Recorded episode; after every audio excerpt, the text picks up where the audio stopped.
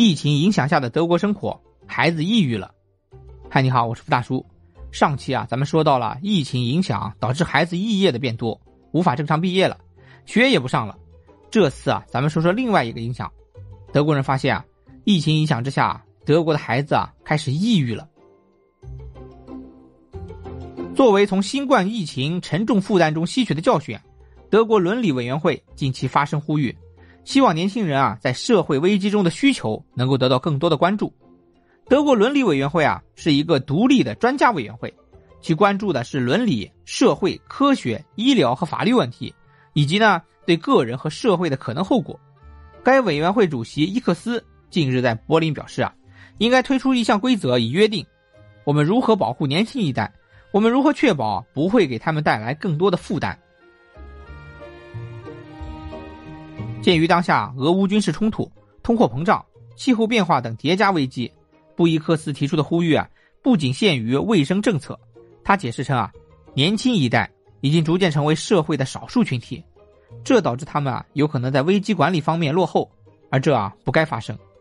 作为一个社会，我们不仅应该对儿童、少年和青年人表示感谢和尊重，还应该为他们啊采取具体的行动。这是他说的。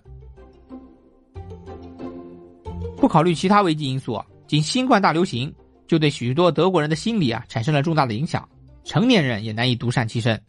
二零二零年十二月到二零二一年的六月期间，德国预防和职业医学研究所曾就此问题对来自多个行业的一千五百多人进行了调查，其中啊百分之六的受访者表示啊，他们在第一波大流行期间啊曾出现过严重抑郁或焦虑症状，多达百分之十六的人啊表示他们有明显的症状。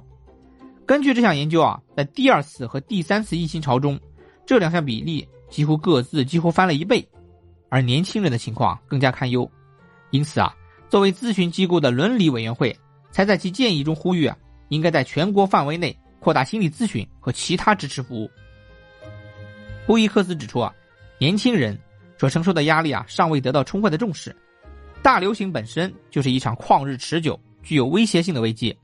但是人们啊所采取的遏制措施啊也同样是如此。于是啊，年轻人可能发现自己陷入了困境，却往往难以得到必要的关注和支持。道德委员会啊，因此还建议，应当为教育工作者提供适当的进一步培训，以便更好的公平对待年轻一代的负担。必须确保啊，处于社会危机中的儿童、少年和青年人，不是第一批承担危机管理压力的人。也不是承担很大程度压力的人，并且今后更要注意，确保年轻一代在生活发展中不再受到如此片面的限制。口罩之下，可能孩子都被忽视了。德国人啊，开始注意这个情况，并开始呼吁了。我倒希望咱中国的专家们也出来分析分析咱中国的孩子们。下期啊，咱们聊点别的，敬请期待。再见。